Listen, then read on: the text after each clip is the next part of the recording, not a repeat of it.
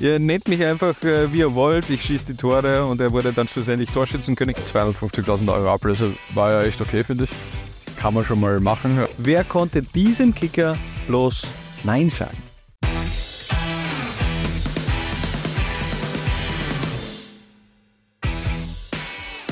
Laula 1 pariert und startet mit einer beinahe Transferserie. Heute mit dem Schwerpunkt prominente Kicker, die fast nach Österreich gewechselt werden. Und holy shit, da sind wirklich ein paar fette Namen mit dabei. Aber wer steht im Kasten, Harald? Der ist eigentlich auch sehr prominent. Dann fangen wir gleich einmal ganz groß an. Jens Lehmann. Jens Lehmann, ja. den wollte damals 2010 Hüb Stevens in die Mozartstadt locken. Genau, Eddie Gustafsson Stammtormann war schwer verletzt, also war Red Bull Salzburg auf der Suche nach einem neuen Tormann und äh, nachdem Hüb Stevens äh, und Jens Lehmann sich aus gemeinsamen Schalke-Zeiten kennen, ähm, haben sie dort mal angeklopft. Äh, Jens Lehmann hatte aber, naja, hat sich nicht überreden lassen. Weniger Interesse nach Salzburg zu wechseln, beendete, hat ja auch äh, in diesem Frühjahr bereits sein Karriereende angekündigt. Also ähm, da hätte das eigentlich nochmal revidieren müssen. Er hat dann 2010 im Sommer auch unter Anführungszeichen seine Karriere beendet. Der ist dann nämlich nochmal aus dem Ruhestand äh, zurückgetreten. Genau, er ist noch einmal zum FC Arsenal gewechselt. Für drei Monate hat er unterschrieben, da waren Verletzungssorgen bei Arsene Wenger und Co. Hat dann auch noch ein Spiel in der Premier League gemacht, das dann aber wirklich äh, das Ende der aktiven Karriere von Jens Lehmann. Ich glaube, man kann froh sein, dass dieser Kelch an den Salzburgern auch vorbeigegangen ist. Salzburg haben in dem Sommer Gerd Dremel und, dann, und Alex Walke geholt, also vor allem Alex Walke hat sich bezahlt gemacht. Definitiv. Vor Lehmann schicken wir ein 3-4-3 aufs Feld und äh, mussten auf rechts ein bisschen tüfteln. Aber Jakub Blaschikowski hat die Position beim BVB und auch vor allem beim VfL Wolfsburg ein paar Mal begleitet. Daher kann man das meiner Meinung nach schon bringen. Wo war hier der Fasttransfer? Jakub Blaschikowski ähm, ist ja der Neffe eines Mannes, der im österreichischen Fußball sehr bekannt ist, nämlich Jerzy Pschenschek. Ähm, und Jerzy Pschenschek war damals beim FC Wacker Innsbruck und wollte seinen Neffen zum Club holen. Damals 17 Jahre, besser bekannt ja unterm Strich als Kuba, äh, damals noch im Nachwuchs auch von Gornik Schabsche, aber hat sich scheinbar vor seiner Vertragsunterschrift in Innsbruck verletzt. Daher kam dieser Transfer nicht zustande. Der Rest ist Geschichte. 2007, glaube ich, zum BVB gewechselt und dort dann wirklich eine richtig fette internationale Karriere gestartet. Ähm, hast du dich als Kind auch immer gefragt, warum Jerzy Pschenschek, Jerzy Pschenschek ausgesprochen wird? Ich, äh, Wenn du diesen Namen da visualisierst ja, vor deinen Augen. Ich bin gefreut. Für mich wäre das. Dass er nicht äh, Brzek Zek heißt. Ich habe ihn als Kind immer Brezek genannt. Auch schön. Aber Jerzy Pschenschek, das äh, float etwas besser. Ja, definitiv. Wenn ich. Ja. Ein großer Name der deutschen Bundesliga war auch unser nächster Verteidiger, Michael Tarnath. Stand 2001 auf der Wunschliste von welchem Rapid-Trainer? Lothar Matthäus natürlich.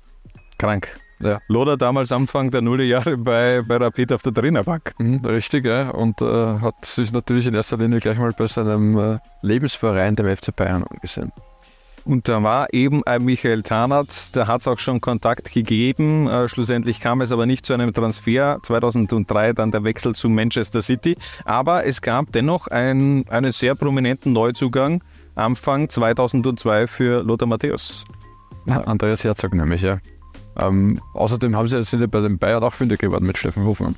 Ja, ja, auch hier glaube ich den, den besseren Move gemacht. Andi Herzog, die zweite Rapid-Ära, hätte sich eher sparen können. Ja. Sagen wir so, war jetzt nicht mehr so von Erfolg gekrönt.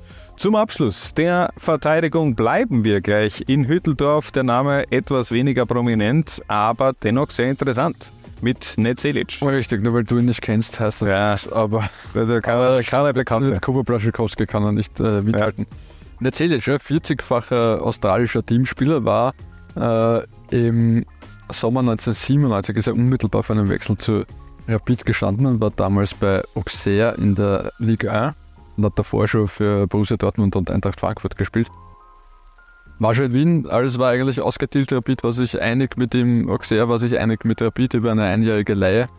Ähm, Netzelic übernachtet in einem Hotel äh, an, in der Nähe des Naschmarkts, glaube ich, und ist am nächsten Tag für niemanden erreichbar, obwohl er zum Medizincheck muss. Und dann haben sie über das, über das Zimmertelefon Netzelic doch noch erreicht und er hat gesagt, na, hat sich anders überlegt. Doch nicht.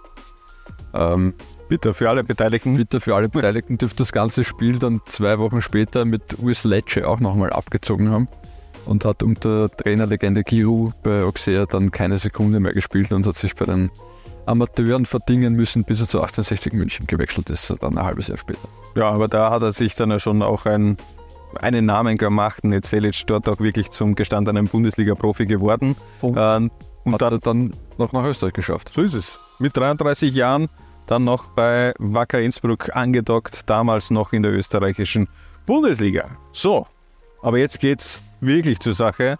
Das war den, den nächsten Namen kennt man. Ja, das war einmal ganz ehrlich, die, die vier Namen waren zum Teil schon gut, natürlich auch Jens Lehmann. Ähm, aber jetzt geht es richtig zur Sache. Wir starten im Mittelfeld mit einer internationalen Fußballlegende schlechthin, Ronaldinho. Wer konnte diesem Kicker bloß Nein sagen? Der SK Sturm. Es überrascht mich nicht. Nein, zu jener Zeit auf jeden Fall, wo man eben schon eher auf die großen Namen ähm, sich fokussiert hat. Also im Rahmen des Möglichen natürlich auch aus Sturm Graz Sicht, aber 1997, 98 damals Ronaldinho, 17 Jahre jung und da gab es ja auch einen Kontakt über einen ehemaligen Sturmkicker, der Ronaldinho den Grazern angeboten hat. Genau, ähm, Ossi de Sorinha, ähm, ehemaliger eben Sturmlegionär, der in, in, Brasilien dann immer wieder Talente angeboten hat und da war es der 17-jährige Ronaldinho, eine Videokassette ähm, geschickt. Wer nicht weiß, was eine VHS-Kassette ist, soll es einfach mal googeln. Ähm, ja, Heinz Schücher, der damalige Sturm äh, Manager, hat gesagt, na, nicht so interessant. War jetzt auch ein schlechtes Angebot. Ja, ich meine, jetzt schauen wir uns mal diese, diese Forderungen an, die es damals gegeben hat. Also der Deal war, ähm, dass Ronaldinho für ein halbes Jahr nach Graz kommt, in die Steiermark, auf Probezeit im Grunde mal sich aufdrängen darf, wenn er das auch schafft. Ähm, was dafür verlangt worden ist, die Flugkosten sollten übernommen werden, er bekommt eine Verpflegung, eine Unterbringung und ein bisschen Taschengeld. Und wenn es nach der Probezeit dann also wenn die Probezeit gut verlaufen ist, äh, dann hätte man Ronaldinho für eine Ablösesumme von 1,2 Millionen Euro auch haben können. Und das war den Sturmverantwortlichen damals einfach zu viel.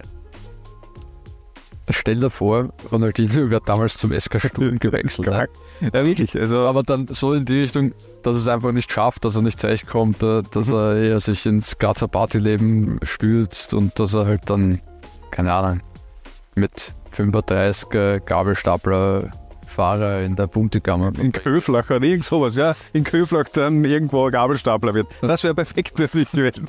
Was Aber, wäre dem Weltfußball entgangen? Ne? Ja, vielleicht wäre er wirklich auch in Graz total versumpert. Also es, unterm Strich wird schon die richtige Entscheidung auch für Ronaldinho gewesen sein. Aber ich meine, kommt ihm immer auch darauf an, was ist mit Taschengeld gemeint. Also äh, Ronaldinho Lifestyle in Paris, in Barcelona, in Mailand, da kann ich mir schon vorstellen, dass man sich da das Taschengeld nicht hat leisten können. Aber zu jener Zeit, 17 Jahre, kommt gerade frisch aus Brasilien, der hat, glaube ich, noch nicht so diesen Luxus-Lifestyle davor genießen können. Ja, ne? Also von dem her, es war ein Fehlgriff von Sturm, diesen, diese Legende einfach nicht nach Graz, nicht in die Steiermark zu holen. Aber egal, wir machen weiter. Sturm sagte dem Teenie Ronaldinho auf jeden Fall ab. Anders sah die Situation bei unserem nächsten Kicker aus. Stefan Effenberg war 2002 nämlich schon eher im Herbst bzw. im Winter seiner Karriere angelangt.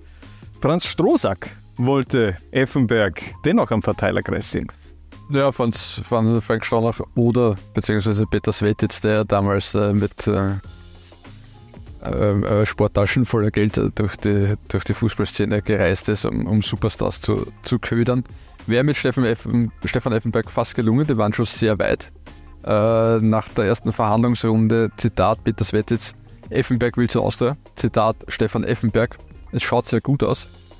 Ähm, Titelseite Kronenzeitung, Effe wird neuer Chef bei der Austria. Der Einzige, der es nicht so geil gefunden hat, war Walter Schachner, der damalige Austria-Trainer. Ähm, hat sich gegen den Transfer ausgesprochen, ähm, war dann auch ein bisschen so das Anfang von Ende der, dieser Dreiecksbeziehung Sturm nach äh, Schachner und Svetitz. Also mhm. dann bekanntlicherweise relativ bald durch Christoph Daum abgelöst worden, aber Steffen Effenberg hat letztendlich dann doch abgesagt. Aus persönlichen Gründen. mhm. wie Peter Svett jetzt dann erklärt hat. Und kurz darauf hat er beim VfL Wolfsburg unterschrieben. Also vielleicht hat Stefan Effenberg ein falsches Spiel mit dieser Austria gespielt.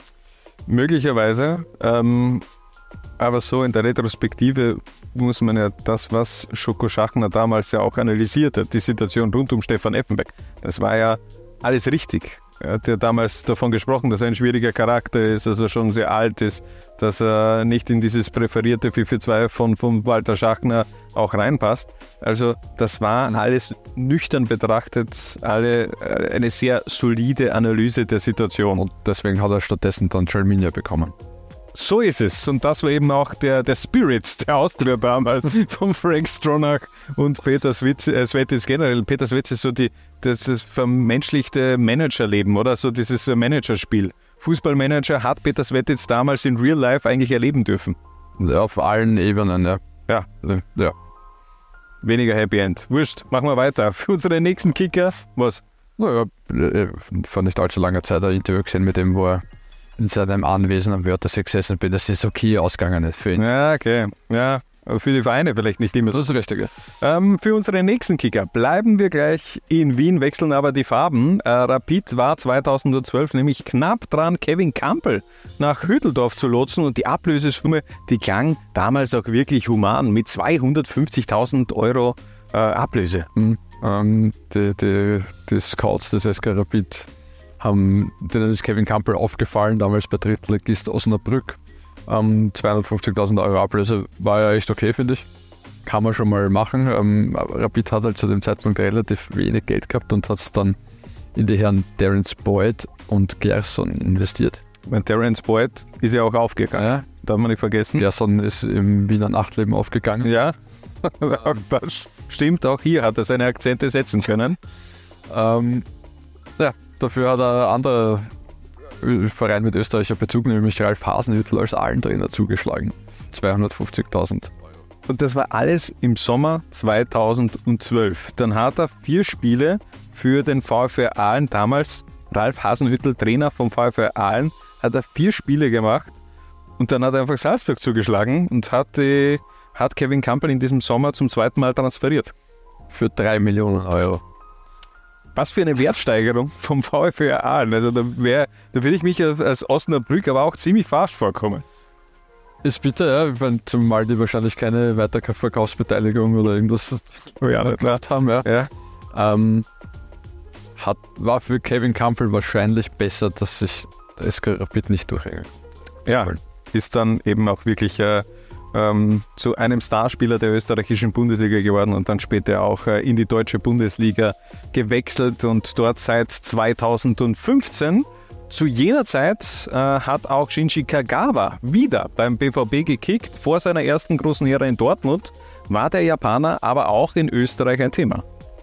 Der FC Red Bull Salzburg hätte ihn haben können. Er war damals, äh, hat er noch in Osaka gespielt, ist er angeboten worden von seinen Managern, dem damaligen was ist Sportdirektor, ein Duo, so nennen wir es aber ja. so, Heinz Hochhauser und Thomas Linke.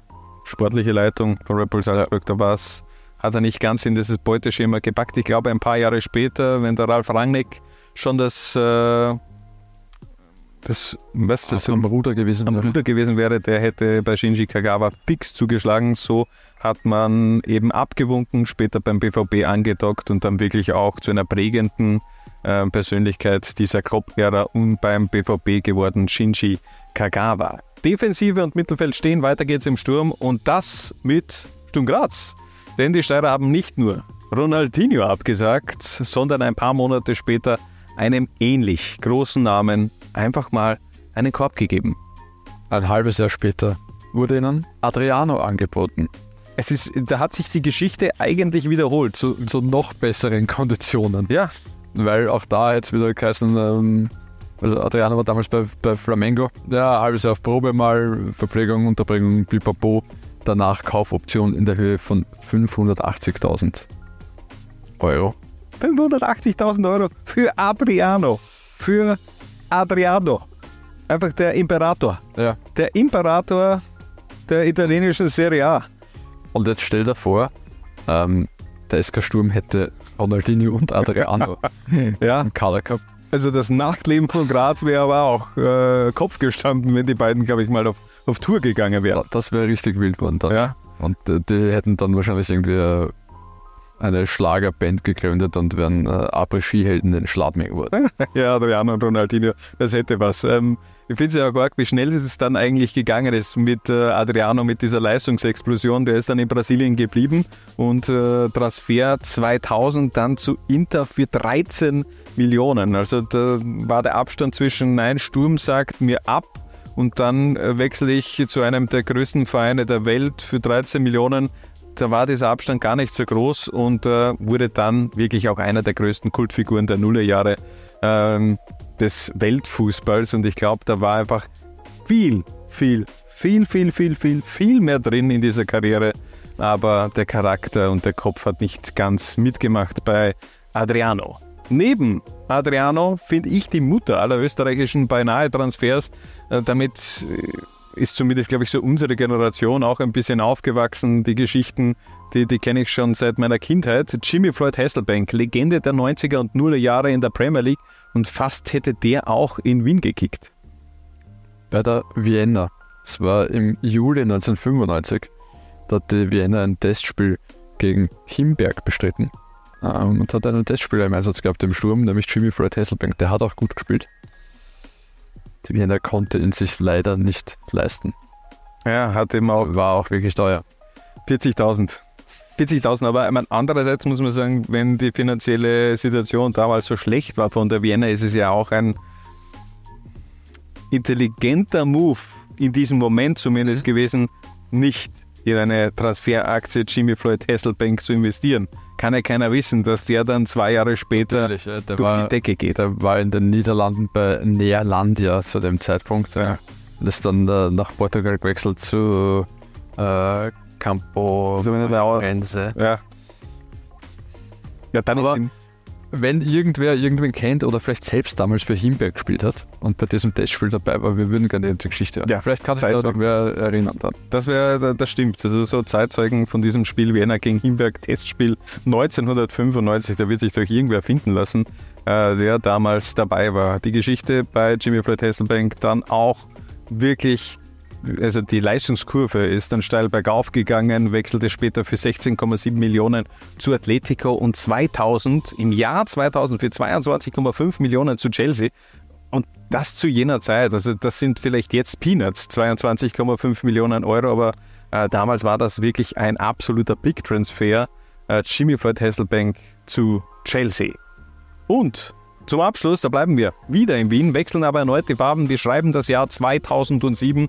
Die Austria ist auf der Suche nach einem Stürmer und Jürgen Werner hat da jemand im Angebot. Jürgen Werner muss man zu dem Zeitpunkt sagen, äh, Haus- und Hof-Manager äh, bei der Austria, also ich glaube irgendwie gefühlt der halbe Kader von Sportdirektor Tommy Baritz, damals war ein Jürgen Werner Spieler. Er wollte noch einen anderen Mann unterbringen, nämlich einen gewissen Edin Ceko. Der war damals äh, in in Tschechien bei Teplice. War nicht so billig, muss man sagen. 1,2 Millionen Euro hätte er gekostet. Ja, aber der hatte in Tschechien auch schon ein bisschen was angeschrieben gehabt. Das war jetzt kein 17-jähriger Brasilianer, der, äh, wo ich nur ein Videoband vor mir liegen habe, sondern da war die Datenerfassung schon etwas ausgereifter.